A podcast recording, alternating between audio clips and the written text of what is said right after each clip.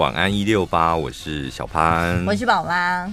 我刚刚看了一个新闻，他说明雄鬼屋要卖了，就鬼屋再加那块地，这样一起卖掉。哦，它是有主人的哦。当然了，不然它地上长出来的，不然你以为它是明雄的吗？想说不就是废墟吗？那它是有人的，然后。哦他说：“二零二零年那里一平，我应该没讲错。我举例就是三点六万，民雄鬼屋那一块地。嗯，嗯，那现在今年多少你知道吗？你说二零多少？二零二零年，呃，那时候多少？三点六万一平，对，三点六过三年，而且他又有鬼，不可能拍了个电影之后水涨船高吧？哦，有电影居然也拍，是不是？对啊。”我想一下哦，三点六，现在五万，好像六点八万，六点多万，就是差不多翻一倍这样。为什么鬼屋也是会涨的？哎，对啊，所以不管就你的地上面有没有有什么鬼东西，反正那个地就是会涨。你这样不错，要不要买？因为好像很便宜耶，欸，你看才个位数一瓶，对不对？买下来之后，反正上面东西全部卡掉啊，怪怪手挖一挖，整地整一整，就感觉嗯，都新的，啊。民民那个什么民俗老师就说，那个树砍掉，然后让那个阳光射进去，这样，然后整个磁场就会转变了。没什么好怕的，就很新呢，欸。我就是很吃新的那一种那一套。所以我就很容易会被骗，因为我只看外表太肤浅了。尤其很多小旅店，其实那个建物根本没动啊，也不是都三四十年。说到这个，只是重新拉皮粉刷，你就觉得嗯很漂亮。我有一个朋友，他说呢，他这辈子第一次买房就是波折连连。他就约好了一个，因为他的预算就是反正预算就大概七八百万。然后他就一直找，一直找，然后好不容易他找到一间，想说：天哪，怎么可能在那个中心大学那附近，就是会有就是低于行情价，就是按照他他要的平数这样，他可能只要六百多万就可以有一个三房两厅的哇！然后就一直在网络上看他的照片，就觉得看不出破绽，于是他就约了房仲，嗯，然后要去看那个房子。然后在 Google 实价登录，就今年卖的跟的价格跟他那个房子，他觉得他真的是捡到宝了，因为好像大概价差有一两百万，然后就兴高采烈那一天，原本是中午要去看的，然后后来他自己有事，他说那那就晚上好了，然后到那个那个建建案前面的时候，就是不知道是我朋友迟到还是中介迟到，拖一拖也五六点的。然后后来终于聚集在门口，要开那个大门，然后走进他们那个社区。大门一打开，那个房仲就回头跟我朋友讲说：“ 这间房子有发过发生过一点点事哦。”这种事情都到现场才讲？对，电话为什么不能先讲啊？而且他们中间来来往往已经好多次了。对啊，为什么不能？然后约很敲好，重要哎，是开了那个大门之后进中庭的那个大门，他说。这个房子有发生过一点点事，我那我那个同学那个朋友，他就立刻想说，等一下，等一下，就是是这一间房子还是这个社区？哦，有有差？说没有，上一个人是住牧师，哎，我。他一讲说上一个人是住牧师，而且他住了什么一年多，上一个是牧师，这样我我朋友他说他立刻那个鸡皮疙瘩从脚底窜到头顶，这样牧师都本人都出现，他还只住一年多，就表示连牧师驾驭不不了，他都撑不了了。我平凡老百姓，我哪有这个能耐呀、啊？因为那个中介，他说那个中介讲话就是 bug 连连。他本来想安慰他说，牧师人家都住了一年了，这样，他后来就没去看那个房子了。他就是说，那我不要。而且你看那时候已经是晚晚上了，就天黑了。啊、可是去都去了，还是看一下吧。没有朋友说他不敢去看，他说我我接下来就是要找房子，万一我就沾染到一些什么。哦哦就运气如果不好怎么办？他当下他真的也不想看了，他就说他就起鸡皮疙瘩了，听到那个故事就起鸡皮疙瘩。他说他跟那个房仲当下是没有生气，但是说他不看，他就坚决不看。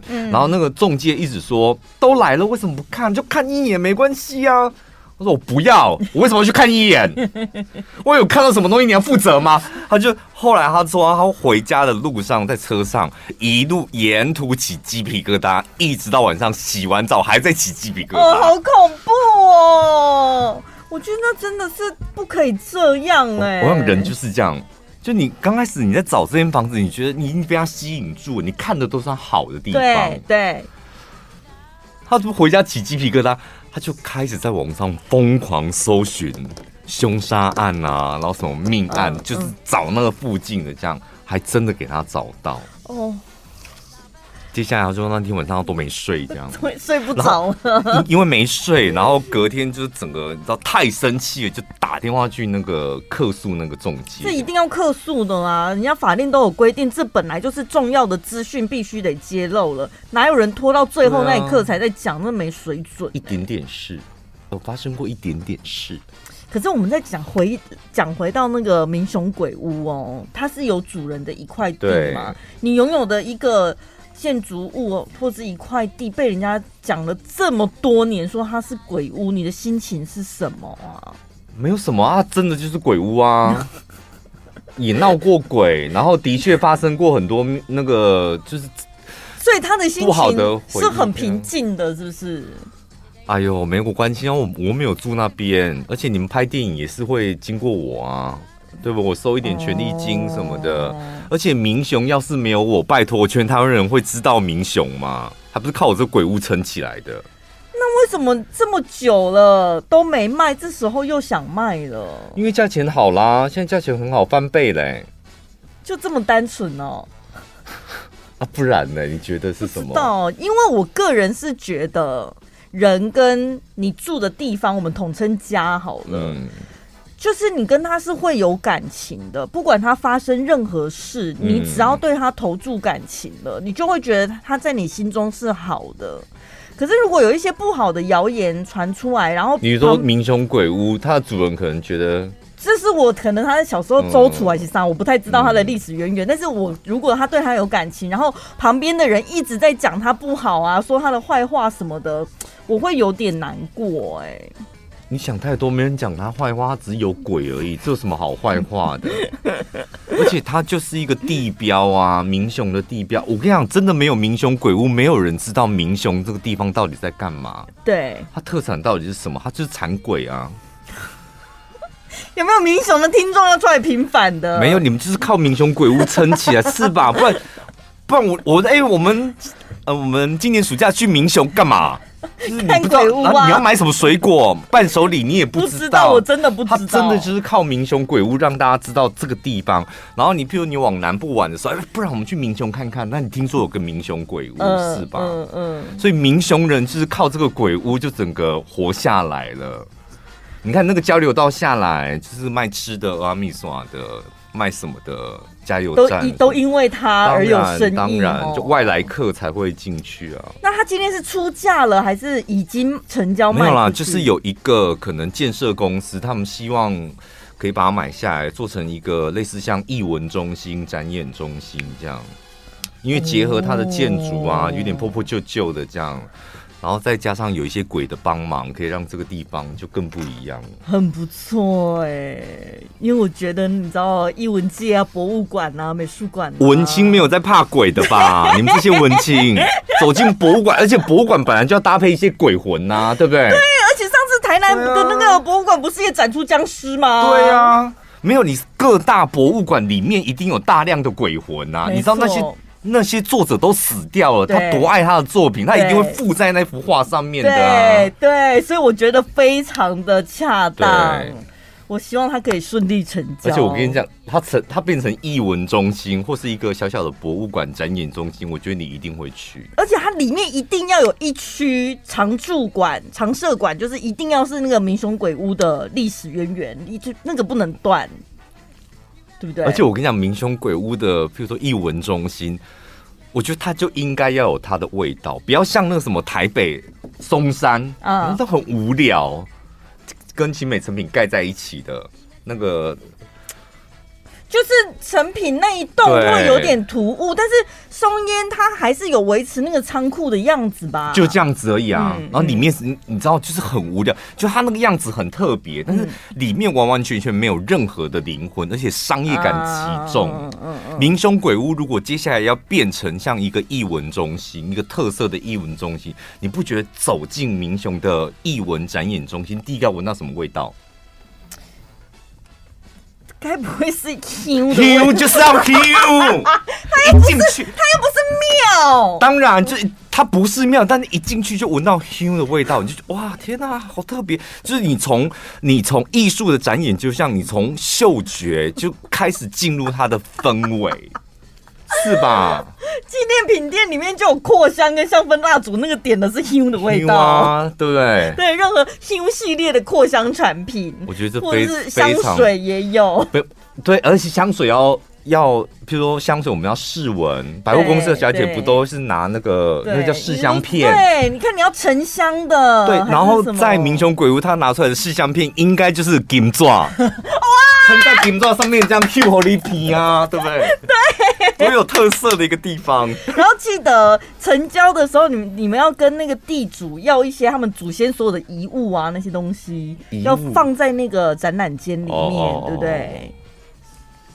所以你看，就是一个充满想象力的空间，很不错哎、欸。嗯、有一名房东呢，他把他的房子租给一个房客，然后呢，租了两个月之后，那个房客突然紧张兮兮的跟房东讲说：“哎、欸，我要退租啦！你之前怎么是凶宅都没讲啊？”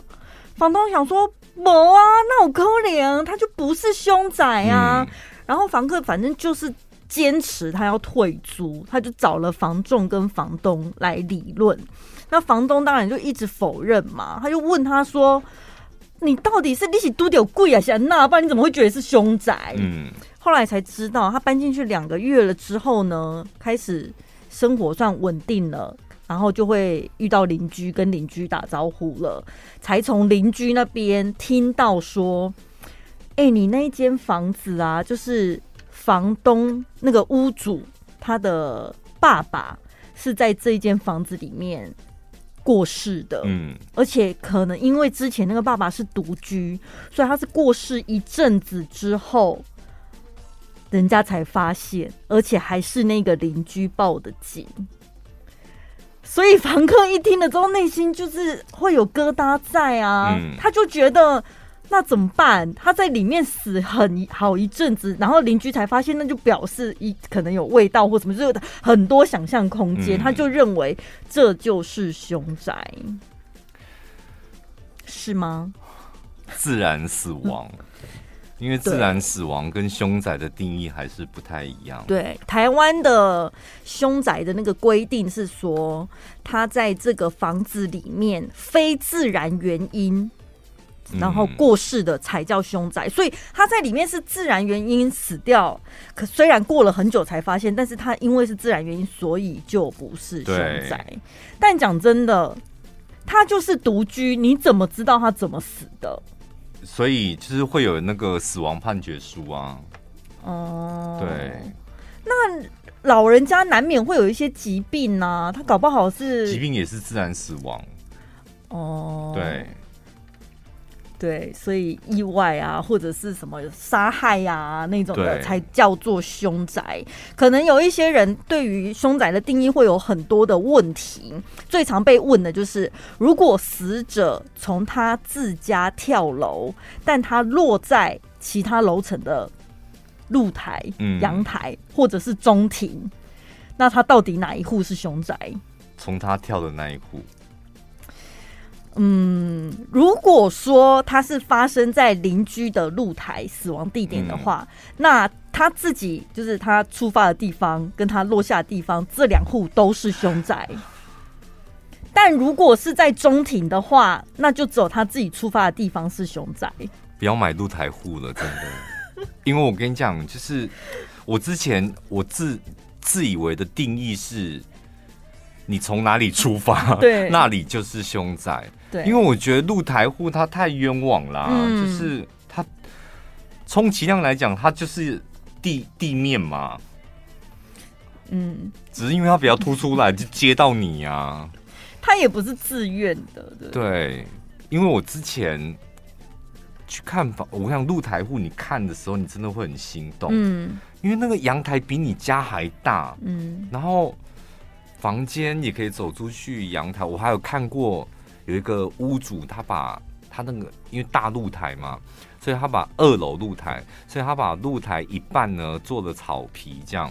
然后他不知道从哪里生来一棵树，就他真的是种在他的露台里面。嗯，所以他露台的右上角又有一棵树。我刚想看出去，我想，天哪，这才是人生。对，就有点庭院造景，然后空中花园很美，对，对不对？然后突然有一天，有个人躺在我们家露台了。嗯嗯，对，这也是人生。我跟你讲，更冤枉的是什么呢？如果他不是从他家出发，他从顶楼出发。所以他家不是凶宅，但那个露台是凶宅。但他如果是停，就是掉落在中庭，那中庭是公共区域嘛，所以整栋楼没有任何一间是凶宅。好复杂哦。再来就是，如果发生了凶杀或者是自杀的案件，那他是。在送医途中，或者是医院当中过世的嘛，所以事情发生的那个第一现场会算是凶宅吗？这个问这一题我好像问过你，对不对？他今天不管是凶杀或自杀，好像是哎、欸，答案不是，不是，没没在家里死就不是。对，他如果是已经离开第一现场，他只是在途中或医院。他才断气的嘛，所以他在里面第一现场的时候他还活着啊，就不算。嗯，只是可能有一些东西需要清理一下的，这样可以了解了吧？买新房子好的啦，听到没有？我觉得预售屋等一下也没有关系。好，最后一题就是像刚刚这个故事讲的，如果独居老人他是在家里面自然身亡，可是他已经很多天了，有味道了才被发现，那他就是不算凶宅，可是一定要经过消毒啊、清洁啊，所以基本上还是会觉得应该要先跟买主或者是租客先主动告知一下。不会告知的，你放心，我法律上我没有违法，我就没有义务要告诉你。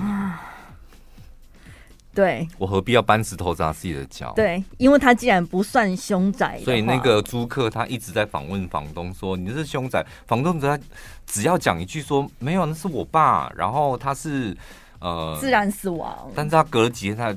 他一直说我没有，我没有，我没有，这不是，这不是。对啊，那就是如果你是租客的话，就看你愿不愿意付那个违约金呐、啊，不，就那应该是叫什么定金，就是你就拿不回来，就是给房东押金哦，押金，嗯、对对对、嗯，就是看你要不要认赔。如果你真的心里有疙瘩的话，看房子的时候，租房子的时候也是啊，就找一些身旁手头上应该都有一些体质敏感的人吧。你有吗？你可以立刻想到我妈哦，真的哦，我妈体质超敏感的。我跟你讲，她她是火里来水里去，她都没在怕。嗯，她平常在你知道当那种志工，嗯，所以有很多那种你知道那种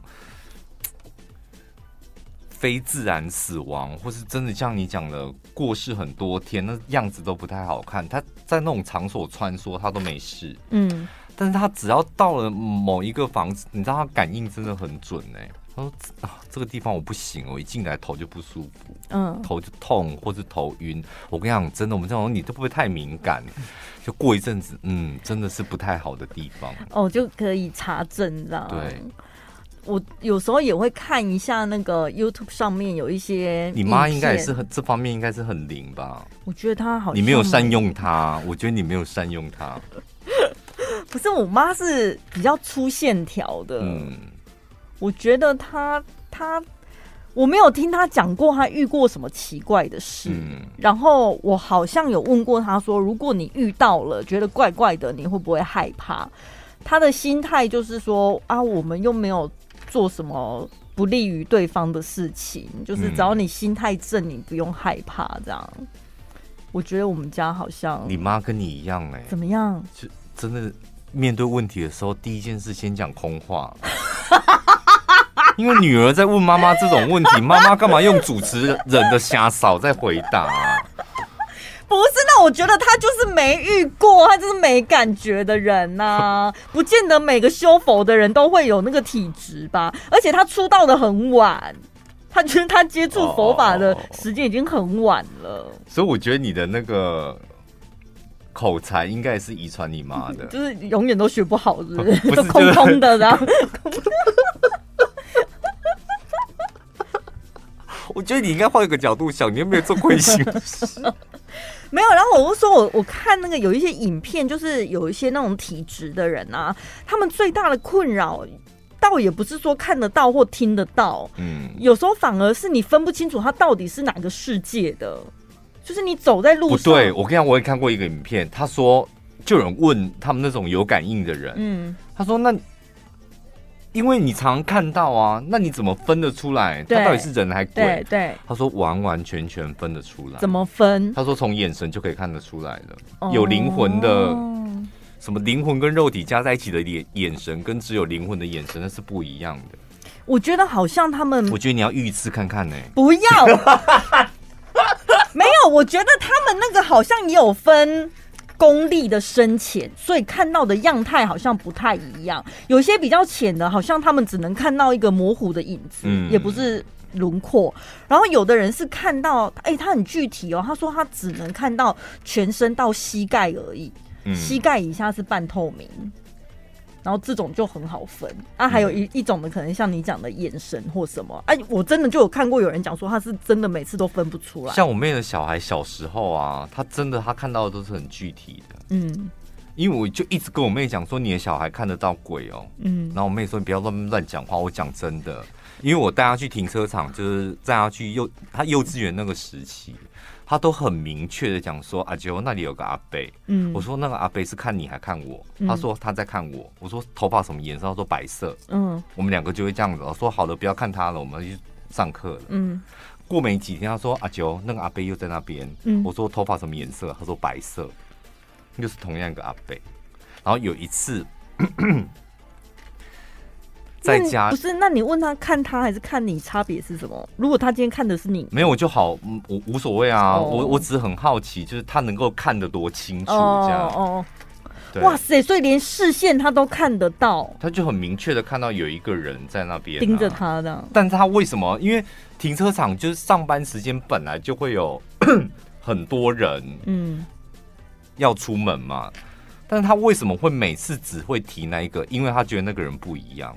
哦，气息或是，因为他也明显的，嗯，因为他也知道那一个不是一个正常的人，跟一般在路上看到的阿贝不一样。对，然后后来呢？有一次没有后来啊？哦，后来有一次是在家里，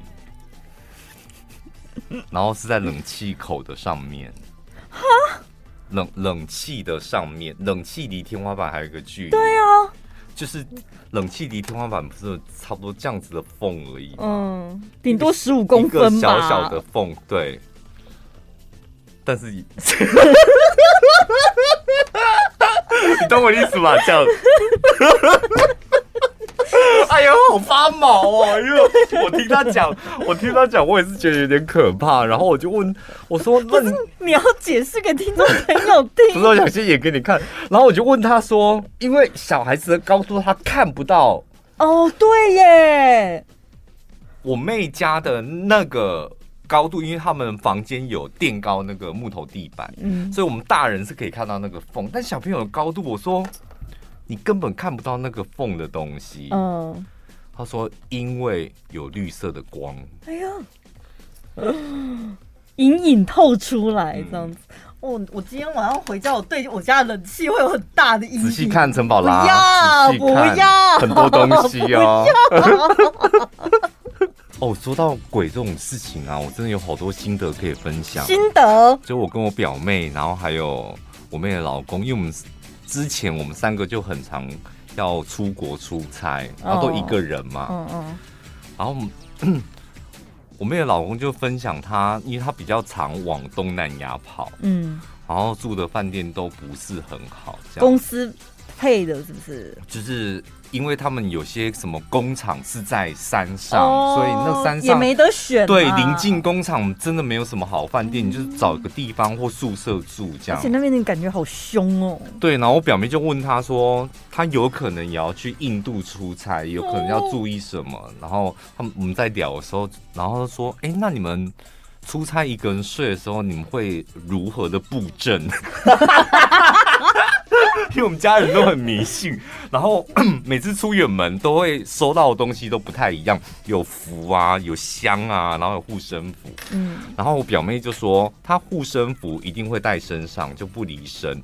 然后我们家里给那个还香，说他进饭店一定会先点那个还香，嗯，就点完还香之后，然后先去冲马桶的水，嗯，然后他一定也是会敲门。我们三个说，对，我们都会敲门，嗯。他说有一次呢，就是他住的那个饭店那个服务生人很好，就带他到饭店他的房间门口，没有敲门，直接就开门进去，然后当下就叫了一声这样，然后那服务生也吓到，然后他想说为什么这样子？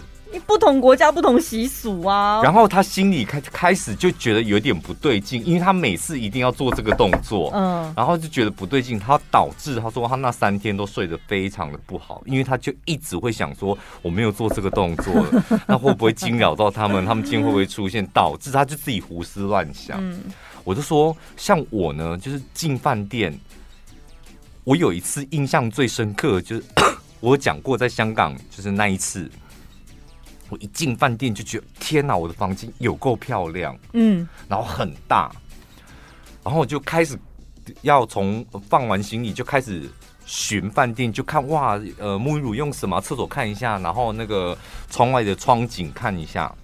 当我开始准备要欣赏那个房间的时候，我就开始觉得，突然间好像都安静起来，你知道那种感觉吗？就是。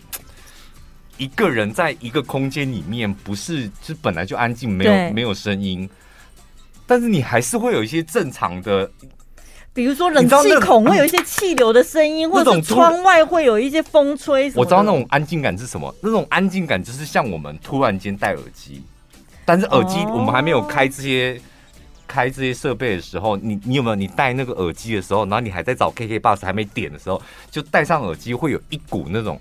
安静感，嗯，就是有什么东西罩住你的耳朵，对对对对对，就是只要有那种安静感，就觉得完了，铁定今晚上有精彩要发生，屡试不爽。你每次都会有这种感觉哦？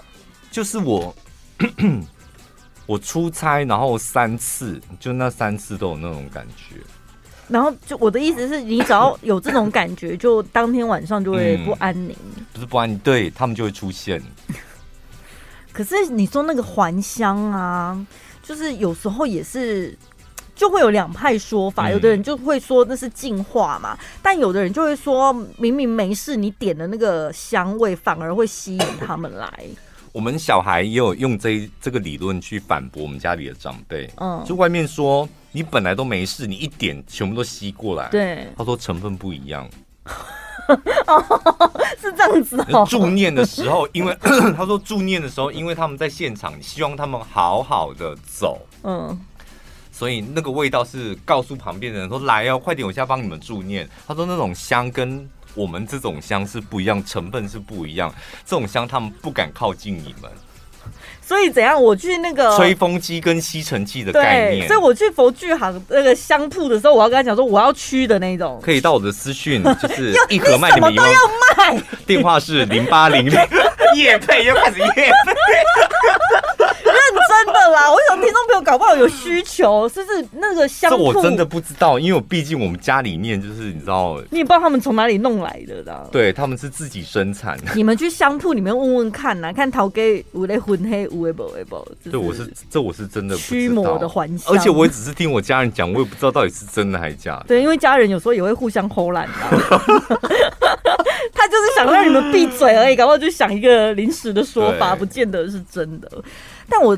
最近这几个月，因为我每个月都上台北嘛，然后我就没有固定常住的饭店，因为我个性有时候就觉得说啊，这一次住那里，对，那一次住那里，然后就是可以有不同的感觉。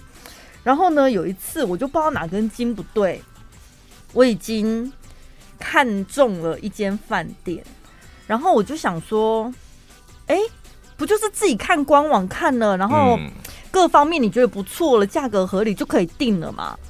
但是我不知道哪根筋不对，我突然想说。我来 Google 搜一下某某饭店评价好了，但其实我心里就已经主意它了，就看评价不知道用意是什么，但我就搜。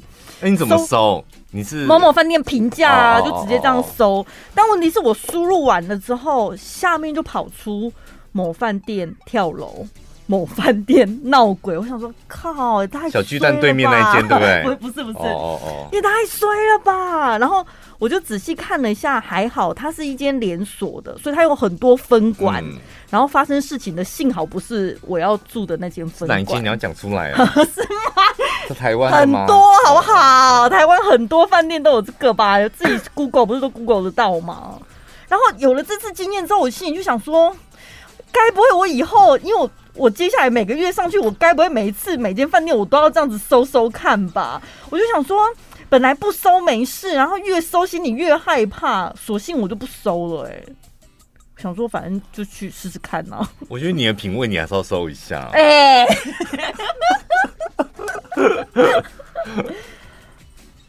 我好像也会，但我都住固定的啦。嗯，对，就是固定的，你就比较没。然后如果要换新的，我可能会就会搜一下。你有这个习惯是不是？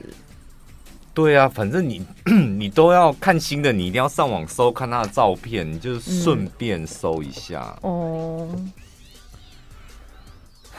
不是，而且我跟你讲，你搜几次之后，你就大概就知道。譬如说我们常去台北嘛，嗯、台北出事的是哪几间？嗯，你自己就知道啦，其实也不用常搜啊。哦，就避开那一些。对啊，对。这个人连月老都不想帮他。这真的很扯哎、欸！我觉得，我觉得可怜的不是单身，可怜的是什么？可怜的是你想脱单，但没人，全世界没有人愿意帮你，是吧？这这个故事结论真的是这样子哦。嗯、有一个网友呢，他跟朋友一起去月老庙拜拜，他亲眼看到他的朋友。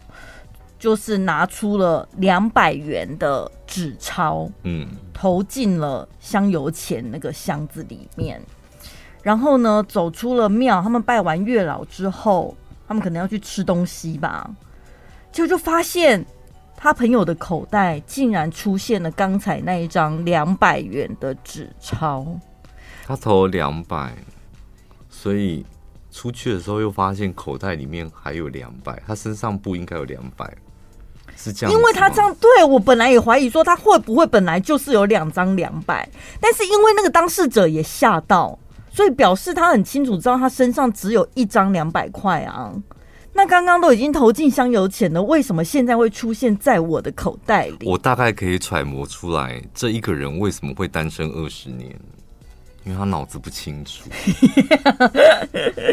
他口袋里面本来就两百元，所以你不觉得是月老退钱给他？当然，你觉得是本来就有的。投进香油那个香油钱的箱子，怎么可能会再飞到那个口袋里面？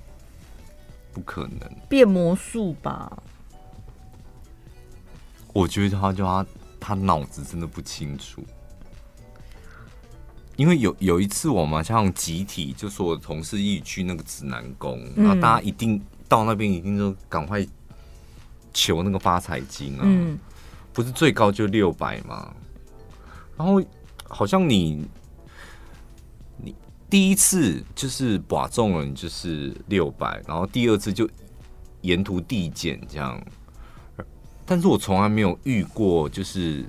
没有拿到钱的，但我们那一次真的就有个听有有一个同事就没有拿到钱。哇，就是土地公再怎么样都不想把钱借给他。好像我们刮了几次之后，就等于是那就没有这样。哦。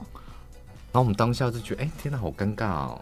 就是一点机会都不愿意给你嘛？一点忙都不愿意帮的意思是这样？搞不好他不需要帮忙啊。他不需要帮忙，那他怎么还会去求？他可能就是不满足现状啊，他自己太贪心了。土地公当然不帮他，是不是？因为我不知道是谁，你分析一下，会不会他真的本来本来就不需要那六百块？他非常需要帮忙啊！他非常需要帮忙，那怎么办？还是土地公觉得他没救了？我不知道，我不知道神的想法到底是怎样。有些人就是他就是不想帮，还是他问问题的方式问错了。对，他想要得到这个钱，他的作用是什么？他需要帮帮忙的项目是什么？讲得、啊、不清不楚，这样。或者是他可能大家是说，因为有些人拜怎么求我？我发现有些人拜拜就真的很不会讲。嗯，就譬如说，我希望成为亿万富翁，然后我觉得神明就会觉得你白痴哦，滚啊！嗯是吧？你这种我我想要发大财，嗯，我想要变成有钱人，不够具体，而且就是达不到啊！就你可能很明确的，我希望我这个月很努力之后，我的业绩可以超越去年同期哦。超越多少？你可能这种比较具体的，嗯、前面就是讲一下你愿意很努力，然后帮助，请你帮助我怎么样？不是大部分都这样子吗？嗯。但有些人真的是拜拜伸手，你知道吗？就是他不熟练这个部分，所以他不会问问题。我跟你讲，通常不会问问题的，你的薪水总管也不会好到哪里去。因为 你话一定要下这么重，真的啦！我讲真的，就是你跟神明要钱，就跟你跟你的主管、啊、老板还有业务要钱是同样的道理。你连跟神明要都要不到，或是不会要，嗯。你的客户会给你预算，怎么可能呢、啊？嗯，而且跟神明讲话不用勾心斗角，哎，因为他只能是非题，你宝贝就是只能非常清楚的是非题。那为什么你讲不出来？为什么会讲不出来？不知道怎么讲，就还有一些人就要要归给谁？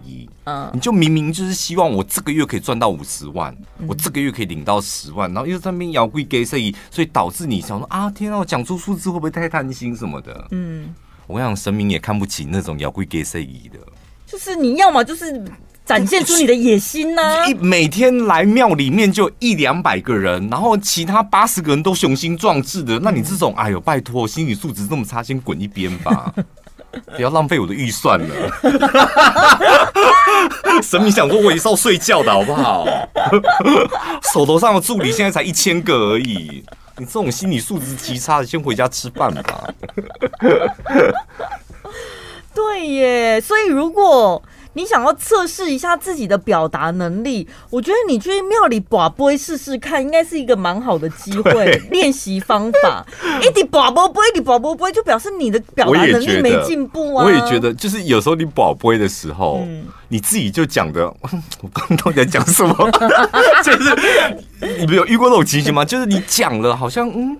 我怎么连问问题都不会？就是你那时候就铁定是魔杯的啊。还有像小时候，每次家里有要拜拜祭祖的时候，然后。妈妈就会，爸爸妈妈就会说啊，小孩子站在后面嘛，嗯、然后就开始有人开始念念有词。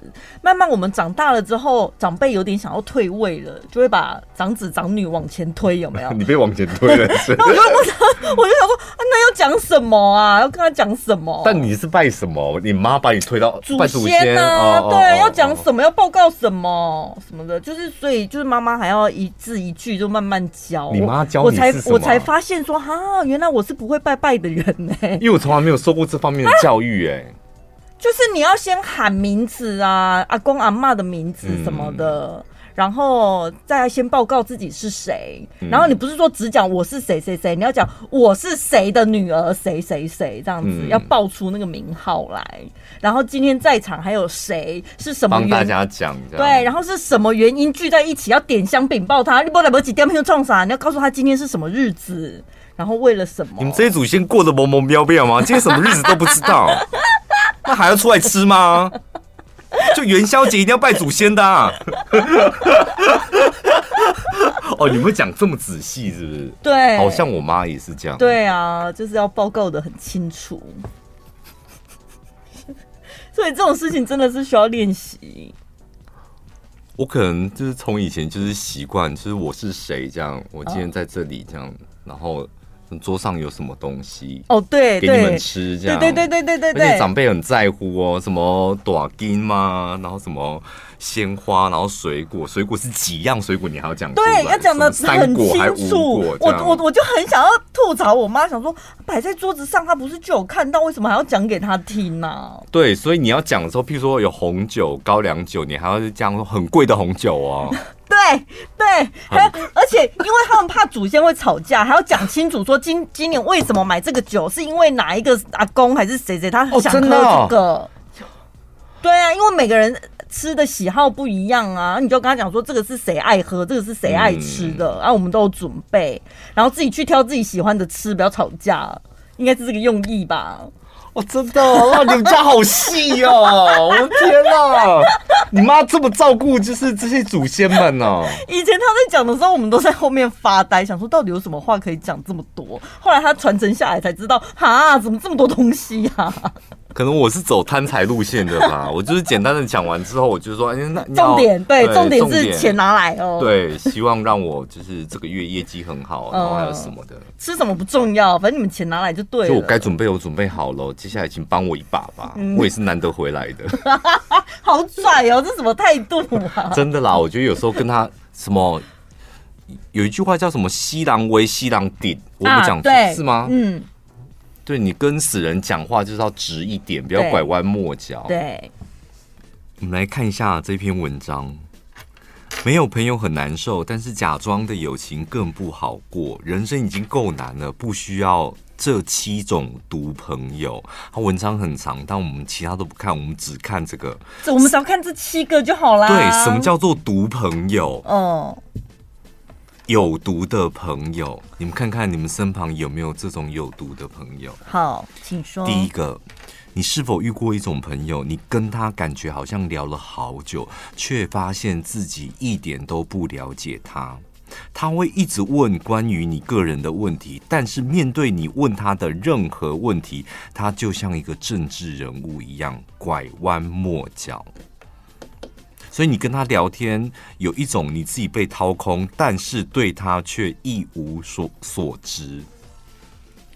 哟，这我们两个好像都这种人，对不对？应该也是吧。就是不会告诉大家太多我们真正的东西。对，就是我们对于自己的隐私，可能不太会讲太多什么的。就是我们是皮很硬的洋葱。我们应该说底线很前面的。你懂我的意思吗？比如说底线不是靠近自己，可能十公分，那个是我们底线嘛，安全范围边际。我们没有，我们可能要一百公尺。对，我们的范围很大，壳很厚，差不多到这边就可以了。椰子吧，我们可能是椰子还是什么？第二，嗯，第二种有毒的朋友，他听到你成功，第一句话不是恭喜你，他是说。好好哦，你的运气就是比较好，家里给的资源比较多，老板比较疼你，你比较有手段，你比较会讲话。这种人真的，他我很好奇，有谁会想要跟这种人当朋友？你有遇过是不是？好好哦，嗯、我有听过，就是他，他永远讲出来的话都不是真心祝福别人，嗯、然后整个人很负面、很消极，这样。他看不见你的努力，甚至有点嫉妒你。嗯，因为他不喜欢你过得比他还要好。这种称为有毒的朋友。第三种，你跟他聊天的时候，他总是简单的回答“是哦，啊，是你想太多了”，然后话锋一转就开始讲自己想讲的内容。换句话说，他不想听你的分享，他只想讲他想讲的。只讲自己不听别人，还有另外那种只听别人讲自己不讲的，这两种都毒朋友是是？都毒朋友，都太极端。人家朋友交际就是应该有来有往，互相交流。有哎、欸，我遇过这种朋友，但不是好朋友啊，就是浅朋友。然后就发现，哎、欸，他真的完全不想要听别人的事，他不在乎别人，对，他只想要讲自己的事。他的世界就是以自己为中心。嗯，这种我也不太行。再来，这种毒朋友是他经常不经意的批评你，而听着听着，你也跟着讨厌起自己，觉得自己很差劲，甚至不小心耳闻这位朋友时常在你背后说你不是。当有人说你坏话的时候，这个朋友也不会跳出来帮你讲话，甚至还会附和对方。Oh my god！好像每好像每一种毒朋友，我脑海里都会跑过一个人。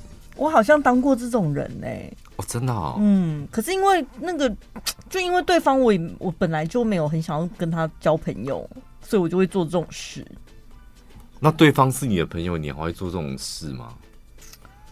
因为有些人会哦，比如我跟你是朋友，嗯，但是旁边有一群人，他们正在讲我的坏话，他会凑过去，对你，然后附和，真的有一些人会这样。为什么？求生存吗？没有，就是。我也不懂那个道理是什么，但是他们的个性就会就会觉得啊，现在就是讲他坏话是大家的话题，你知道，大家现在正在讲他的话，所以我也要参与这个话题。如果被我知道的话，我内心会有疙瘩。那你会弄死他吗？不会，就是疙瘩，就小疙瘩，会觉得这是一个不会替我出头，不会。维护我的一个朋友，这样，所以可能重大的事情就别指望他了那一种。再来，毒朋友，他评论你的各种行为和反应，评论，甚至嫉妒你的上进，嘲讽你的努力。你每次跟他见面聊天之后，都会怀疑自己的价值。这也好烦哦！这跟前面那个不不会真心祝福人家成功的，我真的有有这种哎，就是你很努力，然后你很认真，甚至很辛苦。嗯，他是用那种嘲讽的方式，就你好辛苦哦，好可怜哦，是这种哎。你可以再揣摩一下真正的嘴脸到底是怎么样？我好像不太行，因为太明显。我今年新希望就是不要再得罪人了。那我试着想象一下，就是你为什么这么辛苦？你对你干嘛做那个？然后拜托，做这个又没用，是不是压力很大？你是不是欠钱什么的？你看吧，谁叫你要接这工作，好可怜哦，活该。对，哈。但殊不知他就说。我是常会心里 always 想说啊，你过那种生活，你快乐吗？哦，对，但是真的会有这种人，但是他真的是你的朋友哦，真的是我的朋友，你还是把他当朋友就对了。跟我当朋友非常容易啊，本来就很，但要当好朋友很难哦。对，所以我这个人就是朋友本来就很多，嗯，什么人我都可以当朋友，但就是我自己心里会有一把持，要成为好朋友那真的不容易。嗯就是他距离你心里的底线大概在距离几公分，你很清楚就对了。对，嗯。第六种毒朋友，他希望能够绑住你，不希望你跟其他人有互动。他很喜欢画圈圈，圈住你跟他，然后他会让你知道说外面的世界很糟很可怕，你离不开他。这好恐怖哦！有啊，你你身旁就有这种朋友啊。嗯嗯，才不是，不是我离不开他，是他离不开我吧？对，有有那种哎、欸，真的有。我也是从你那个那一圈里面发现啊，天哪，好像女生比较容易这样，对不对？你没有在这里面吗？什么意思？哪一个？你在讲哪一个？你要是讲哪一个？你呢？啊，有我没发现的。我刚刚是在讲那个啦，以前的事，就这个啊，这个，那你讲是谁？他哪有？好，那你先讲，你讲你是谁？你讲说我的有没有在那个圈圈里面？不是他吗？他也是很在乎，就是哦，他也是好久以前的事哦，这都以前的事啊。对，但我觉得这一个比这个严重。啊这个我是没感觉了。那这个他做了什么？为什么？就是有一次什么你们的某共同朋友怀孕了，还是要结婚了？哦，然后他是走心到不行啊，对，他觉得他不是第一个被通知的。对，然后大家都是好朋友，比如你们三个姐妹都是好朋友，为什么你先知道啊？他就一直纠结在钻这个牛角尖，这样。哦。最后一种毒朋友。他总是让你感到罪恶感，让你感觉自己好像永远欠他一份情，然后要求你做一些事情。他常讲的话就是：“我对你这么好，你怎么可以不来参加我的生日？我们不是姐妹吗？我们不是兄弟吗？你怎么可以？”情勒情勒的朋友，情。我身旁没有情勒的朋友，因为他们知道对我情勒下场会非常惨。我连家人都不敢对我情的，因为我们家人非常清楚，用情的对对付我没有用，他们会知道生不如死。那有一种不是当面情了，他是在社群放话的那种，也不是放话，就是写心情。什么意思？例如什么？就是在社群上情的朋友哦。就是你会不知道他到底要写给谁看，然后就会就会有其他人写下来啊，我感觉对号入座这样。你好容易都分享到个人的事情啊，好赤裸啊！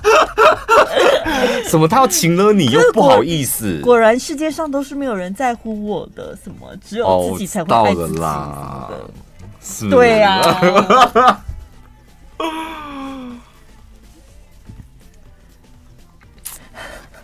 对，这好像也是情。对，被你这么一讲，这好像是情勒的一种，嗯、对不对？他情勒他所有看得到的朋友。嗯。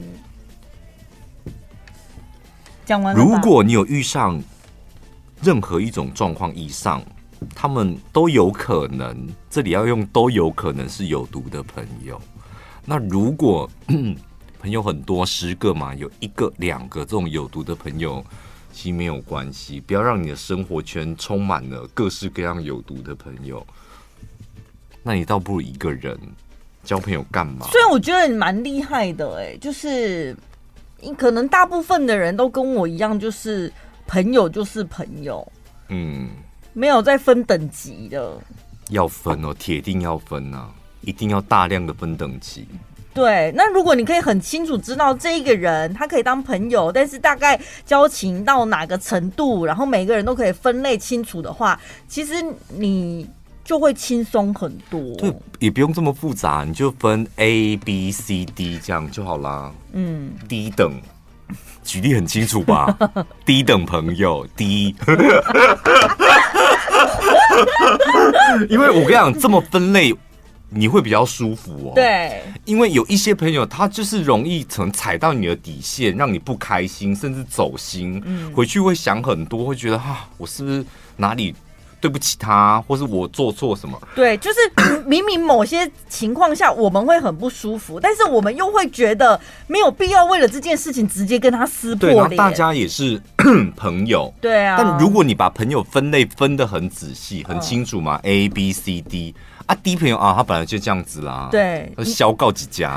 对，我跟你讲，你会很轻松，真的。他发疯，你也不会影响到你的心情什么。嗯、他那闹脾气什么的，嗯，甚至他可能会，比如说对你提出一些邀约或要求，嗯、你也不用在那边纠结很久，你可以非常斩钉截截、截铁的拒绝他，也不简单来讲嘛，对对啊，嗯、就是对低等朋友，你可以很直白的说不要。我不想，嗯，那 A 等的朋友赴汤蹈火，是吧？对，这样生活不是轻松多了吗？真的哎，好棒哦！回去笔记起来，A、B、C，A 是谁？嗯，B 有谁？好可怕，那一本变成死亡笔记本了，是一个很重要的秘密，要锁在保险箱里面。你自己分 A、B，你不会叫说，哎 A、A、D，你们叫人家这个，没人会知道，好不好？还想要听一些更辛辣刺激的吗？快点上网搜寻小潘宝拉 Podcast，广播不能讲的精彩内容都在小潘宝拉 Podcast，记得关注哦。